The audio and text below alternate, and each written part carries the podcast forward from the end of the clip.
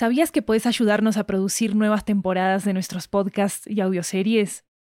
En Estudio 80 ya tenemos a la venta una nueva serie de audiolibros que están basados en nuestros podcasts y que fueron producidos de manera totalmente independiente por nosotros. Tenemos audiolibros de muchos géneros, comedia romántica, terror, crímenes reales, comunicación y lingüística, comida, estilo de vida, historias de migración y mucho más. Varios de ellos están disponibles en español, inglés, italiano y francés. Conoce nuestro catálogo en 80estudio.com, diagonal audiobooks, y encontrá los títulos en libro.fm, Apple Books, Google Play, Storytel, BookBeat y en tu aplicación de audiolibros favorita. Muchas gracias por tu apoyo.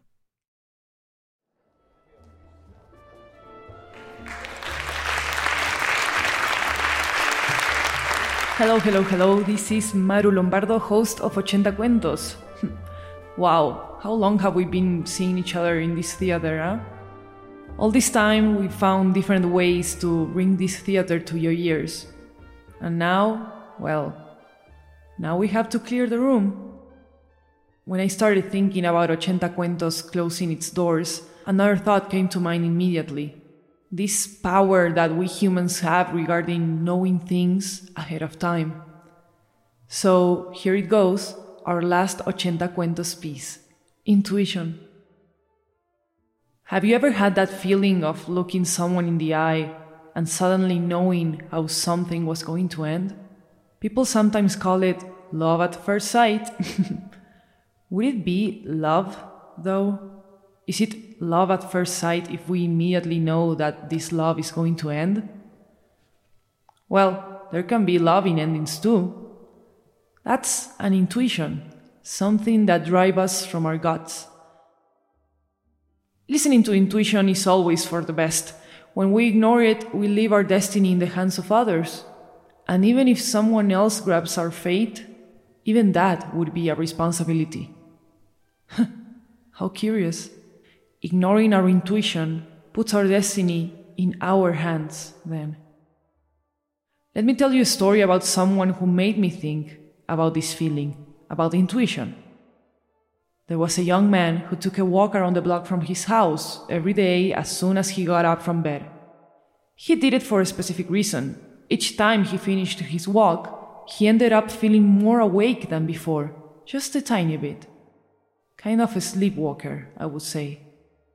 And before going out for his walk, the sleepwalker would put on a sweatshirt, sneakers, jogging pants, and sunglasses because he didn't want anyone to see him being so sleepy all the time. He wanted to avoid looking and being looked at. He wanted to avoid being fated by someone else's gaze.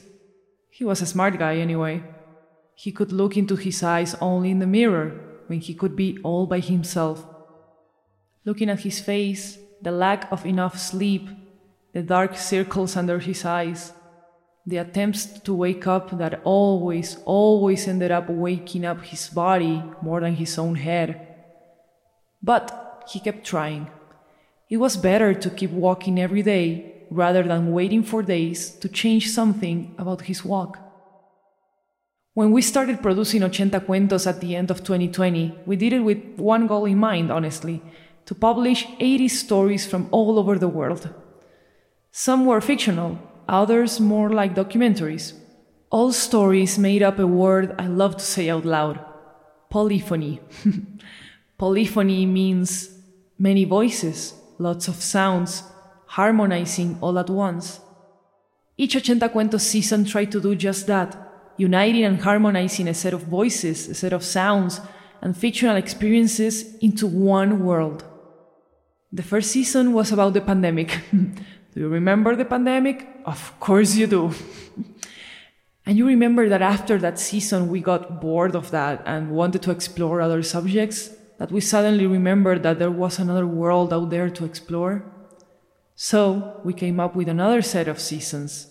We did one about connections and distances.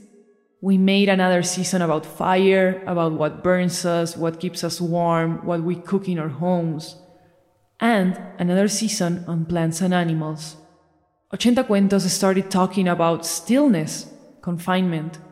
Then we delved into vitality.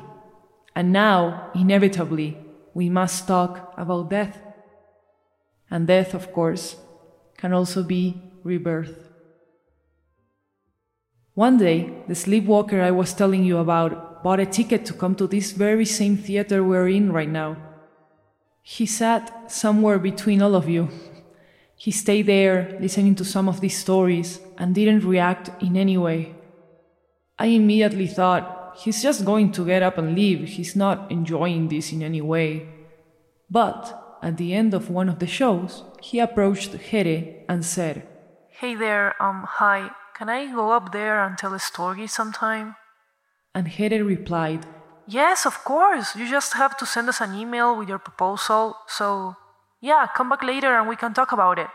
Then Here came up to me as we were wrapping up one of the shows and he said, Hey, Maru, um, this guy gave me the feeling that he has something very interesting to tell. He kept his sunglasses on the whole time.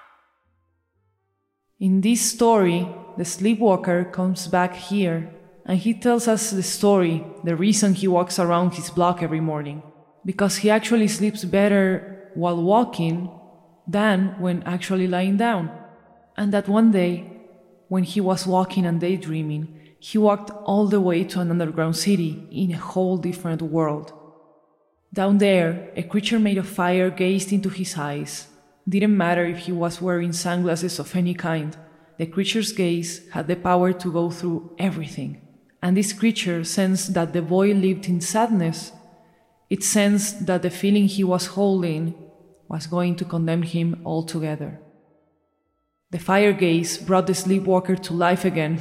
It gave him the energy to do something new with his life in the world that was waiting right above him. That is the story I would have wanted to hear. But that is not how the story went. In reality, the sleepwalker never came back to this theater. And ever since Here spoke to him, I've wondered why he never did. I wonder if he fell asleep or if he still walks every morning down the street from his block I wonder if he stayed in that cycle around the block with his glasses on, waiting for someone to take them off.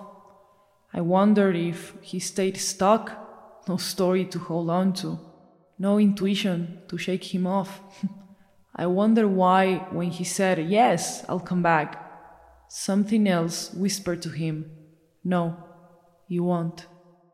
What people never tell you about intuition is that when your fate finally arrives and looks exactly as you imagined, even if it's everything you ever wanted in your life or everything you ever needed to avoid, it's wholesome. It feels right. It's satisfying when something ends, when a heart breaks, when the pain settles, when farewell comes. And this is our farewell the end that we always knew was going to come. And also, like all intuition, its role is only to inform, to warn, to prevent. After intuition, a decision comes, and that choice is not made by the gut.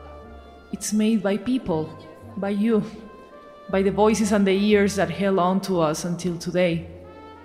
Maybe one day the sleepwalker will come back here again and ask us if he can tell the story he wants to tell.